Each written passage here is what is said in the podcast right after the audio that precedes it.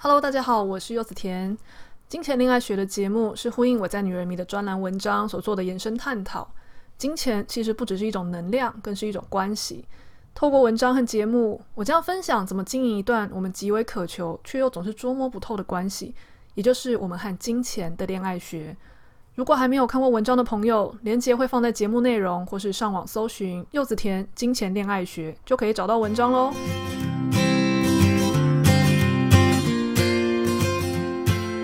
接下来我们进入第三课，也就是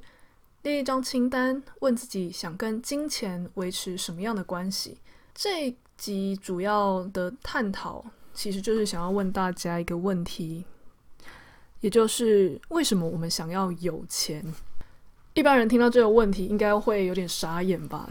就像我在这篇文章里面有提到，在做心灵工作的时候，很多人听到我问他们为什么想要交男女朋友的时候，他们也会很傻眼，想说这是什么问题啊？想要交男女朋友不是理所当然吗？甚至有些案主，他们已经过了三十岁，他们心里很急着想要结婚。他们听到这样的问题也会很错愕，认为人到一定的程度交男女朋友、结婚生子不是很正常的事情吗？那我们这个系列的节目是金钱恋爱学吗？我们就是想要透过把和金钱的关系比喻成和男女朋友的情感关系，我们就可以来好好的学怎么样才能够经营跟金钱这段长期而稳定的感情。那延续刚刚的问题，我就想要邀请大家来问问自己：为什么我们想要有钱？这个问题用比喻的话，就是为什么你想要男女朋友？很多案主就会很疑惑的说：“很正常啊，嗯，就是有一个人可以商量嘛，或是有一个人可以陪伴啊，或是我身边的朋友，好像每个人都成双成对的。”我自己没有觉得自己很孤单，有时候会怀疑自己是不是很差，对不对？那我们因为很经常在探讨身心灵的人啊，或是对一些情感上跟内在深层议题比较有研究跟探索的朋友，或是至少常常在看我的文章的朋友，多半这个时候就可以很清晰的意识到，我们的人生问题不能够纯粹的靠一个感情对象来解决，对吧？举个例子来说，如果你是一个女生，你觉得有一个伴，就有人可以商量，有人可以依靠，那表示我们内在其实大部分的时间是对自己很没有把握，很没有自信，觉得自己很脆弱、很渺小，所以想要有一个人可以依附。但是如果我们把这样子的没有自信啊，感觉很脆弱啊，这样子的议题丢给期待有一个伴侣可以帮我们解决的话，我们其实就只会原地踏步，并且也没有办法往前进。因此，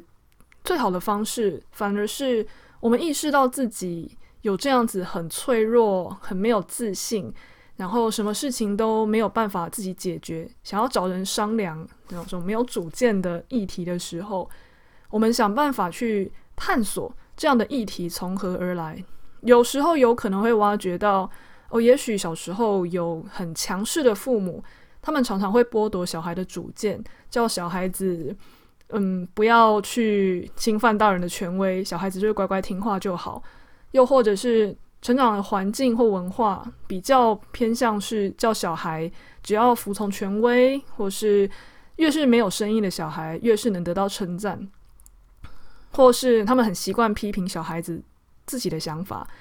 久而久之，这样的小孩长大以后就会觉得自己很没有力量，没有主见，或者是他觉得一定要靠一个强者才能他才能够生存。我们一旦挖掘到自己有这样子的过去的时候啊，我们才能够进一步的去觉察，甚至把自己从这样子的过去中解放出来。那详细的一些疗愈的方式，坊间非常多，跟呃探索心灵议题或是童年议题的书籍都有，所以这边我就不会太花时间去琢磨。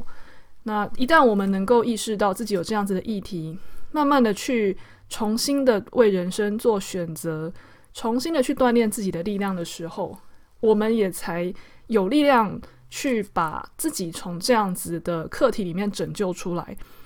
那你会说，这样子的呃自我疗愈跟伴侣有什么关系呢？有哦，像我们刚刚说的，如果这个女生她其实一直想要有一个人可以依靠、可以拯救的时候，她是因为过去有一些课题、有一些创伤，她没有疗愈好，导致她在关系中一直想要找到这样的对象，找不到她就觉得很挫败。但是如果她开始慢慢自己找回力量的时候，她就不需要这么的渴求一个有力量、一个有主见，甚至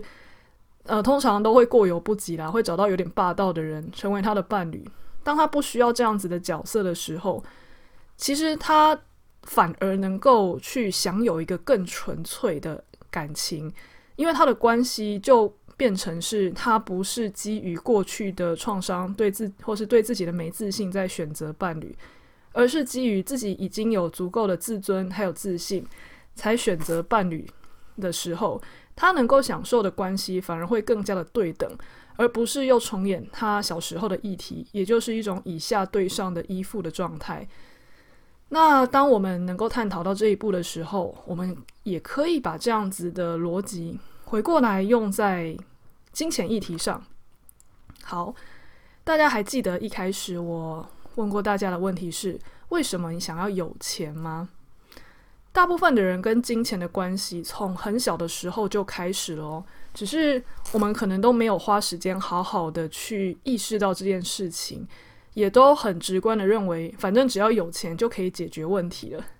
举个例子来说好了，呃，像我自己小时候成长的家庭，其实不能算是非常的经济宽裕，那爸妈都是还蛮普通的薪水阶级，所以小时候有一度时间，呃，家里出现一些。经济不太稳定的状态的时候，记忆中父母确实就是有为金钱争执。那呃，当小时候看到父母为金钱争执的时候，其实内在很容易觉得，一段关系中或是一个婚姻之中，如果没有足够的金钱的话，那其实并没有办法经营幸福的生活。因为听听到大人的吵架，常常都会是啊。如果有钱就没这些问题了啊！如果有钱就不用吵这些架了，或是如果有钱，我们现在日子过得多好。当你听到大人的嘴里把金钱跟幸福画上等号，甚至把关系的幸福画上等号的时候，像我这样的小孩，从小就是非常重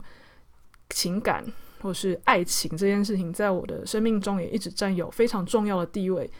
所以，对于我这样的小孩，一开始在童年吸收这样子的价值观跟信念的时候，学生时期可能就还好，是因为学生时期可能没有这么重视金钱，或是小孩子也没什么呃机会赚钱，所以呃比较没有在这个方面上看出有什么样的议题。但是长大的时候，就会特别意识到，当我自己有能力赚钱，然后当我也在关系中的时候。我会特别的在意对方在金钱这件事情，或是工作这件事情上，他是不是有足够的发展性，或者是有没有足够的，呃，也不也不能说有钱，而是他有没有办法让我们可以不要为钱吵架，至少要到这种程度。所以这个东西它造成我心理上选择伴侣一个很重要的指标的时候，我回过来想。以客观来说，当然选择一个经济稳定的伴侣，大部分人都知道这是很重要的。但是客观是一回事，我却发现我自己的动机并不是所谓的客观，而是基于童年阴影造成的，以至于我在关系中很容易因为自己的经济状况而非常担心未来我和伴侣的感情幸福会不会因此受到损害。那也因为我并不是一个很想要靠伴侣的经济的人，因为我自己觉得我自己内在很想要经济独立，所以当我自己没有意愿去靠伴侣的金钱，那我自己在经济上，比如说呃刚开始做自由工作的时候，经济很不稳定的时候，我在感情中就会非常的没有信心，而且会非常的恐惧自己会失去幸福。那大家有发现了吗？实际上，我需要钱，并不是需要钱本身，而是我想要把幸福这件事情紧紧的控制住跟锁住。所以，当我们能够意识到自己想要钱，实际上是为什么的时候，你发现越多，或是你找到越多的原因，你越能够跟金钱这个对象建立好最健康的关系哦。那我在女人迷的文章里面，我提到的是，我们可以列一张清单，然后让我们成为适合金钱恋爱的体质。因为我们一旦列这张清单，就等于是我们在探索自己想要钱的时候，里面隐藏了多少动机，是可能是深层的恐惧。当我们能够慢慢的把这些东西挖掘出来，甚至疗愈、释放掉的时候，我们并不是会要选择过着很清贫、很清心寡欲的生活，反而是我们能够好好的享受金钱本身，而不是靠欲望和恐惧来紧紧的抓住金钱哦。我在文章中写的第一步是，我们先列一张清单，写下我想要有钱是因为等等等等等，或是。有钱以后啊，我想要等等等等等。那我在这边举的例子是，比如说啊，是我想要有钱，是因为我我就可以不用担心收入不稳定，可以想休息就休息，想工作就工作。那这边尽量请大家列出来的是，有钱以后你真的会想做的事。不是随便许愿，比如说啊，有钱呢，我就是要呃买呃，比如说买一个渡轮，然后全世界去到处旅行。如果你原本就是这样个性的人，那你许你许这样的愿望，我觉得倒无所谓。但是因为这个愿望有点太远了，这可能是要很非常的巨富才有可能，所以我们尽量先写下来的是符合你的个性，跟符合你这辈子真的有可能赚到的那种。极限的钱好了，那如果有这些钱的话，你会想要做什么？那第二步就是你在每一个列出来的项目后面啊，都问自己为什么。比如说啊，我刚刚说的是我自己是想要有钱，因为我是自由工作者嘛。一旦有钱，我就可以不用担心收入不稳定啊，可以想休息就休息啊，想要工作就工作。那为什么呢？我自己问自己。因为我现在是自由工作者，所以呃很担心没有认真存钱的话，未来会不知道还有没有饭吃啊，常常就不敢休息。毕竟我们这个行业并不是有公司保障的，其实它比较像是靠天或是靠运气在吃饭，所以不敢休息。因为所以我会希望有钱的话，我就可以摆脱这种心理上的不安。那当我们开始列下了为什么之后，我们可以来到第三步，就是很重要的一个问题。现在这个问题啊，我们如果不靠金钱，还可以怎么改善呢？嗯，会列出这个问题，是因为啊，比方说，我们用回到感情比喻好了，我们如果有一些东西内在的课题是想要靠伴侣来解决的，比如说，我结婚了，我就不会寂寞了。交伴侣了，我就有人可以商量很多心理上的不安跟恐惧了。那如果这个问题不靠结婚，也不靠有一个伴侣来解决的话，我有什么方法去解决自己心里的那一些不安跟寂寞呢？也许这个人可以是他透过学习怎么样好好的跟自己相处。好好的学会一些可以滋养自己的事情，好好的学会一些自己有兴趣的事情，来达到更多的内心的丰富还有深度。他就不需要透过一个外在的对象来解套自己的寂寞。那如果回到金钱的话，如果不靠这些巨大的金钱解决问题的话，我还可以怎么改善呢？比方说。呃，刚刚有说嘛，我会想要很多钱，是因为我希望能够摆脱自由工作者这种收入不稳定的不安。那回过头来想，那如果我就是现在没有这么多，到我可以安心的躺着等退休的钱呢？我要怎么样去解决这种内心的不安呢？我自己想的方法是，也许我可以靠不同的视角去看现在的状况。客观来说的客观视角，呃。目前虽然是没有办法有像公司给薪水一样稳定，但至少整体来说，其实都还是算在一个相对安稳的状态。而且我自己又是住家里，然后呃还有家人，那自己也因为这几年有存了一些钱，所以就算遇到一些比较呃让人担忧的状态，我至少也有一段是可以安稳度过这些时间的余裕。所以客观来讲，并不需要这么担心这些事情。而这样有意思的是，当我开始探索这样子的内在课题的时候，我也意识到，我常常在心里很希望自己可以有很大笔的收入。